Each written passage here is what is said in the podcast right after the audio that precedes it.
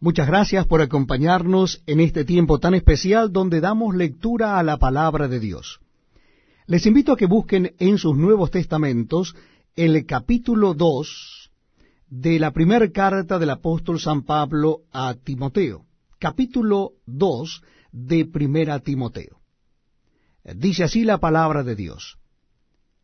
Exhorto ante todo a que se hagan rogativas, oraciones, peticiones, y acciones de gracias por todos los hombres, por los reyes y por todos los que están en eminencia, para que vivamos quieta y reposadamente en toda piedad y honestidad.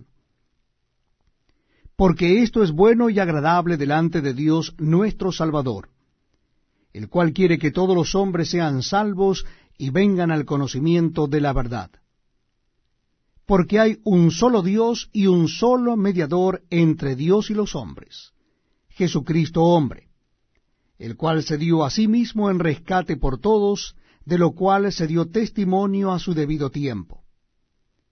Para esto yo fui constituido predicador y apóstol, digo verdad en Cristo, no miento, y maestro de los gentiles en fe y verdad Quiero pues que los hombres oren en todo lugar levantando manos santas, sin ira ni contienda.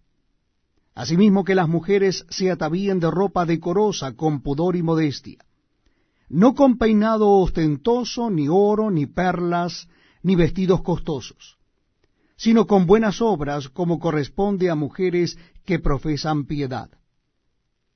La mujer aprenda en silencio con toda sujeción porque no permito a la mujer enseñar ni ejercer dominio sobre el hombre, sino estar en silencio.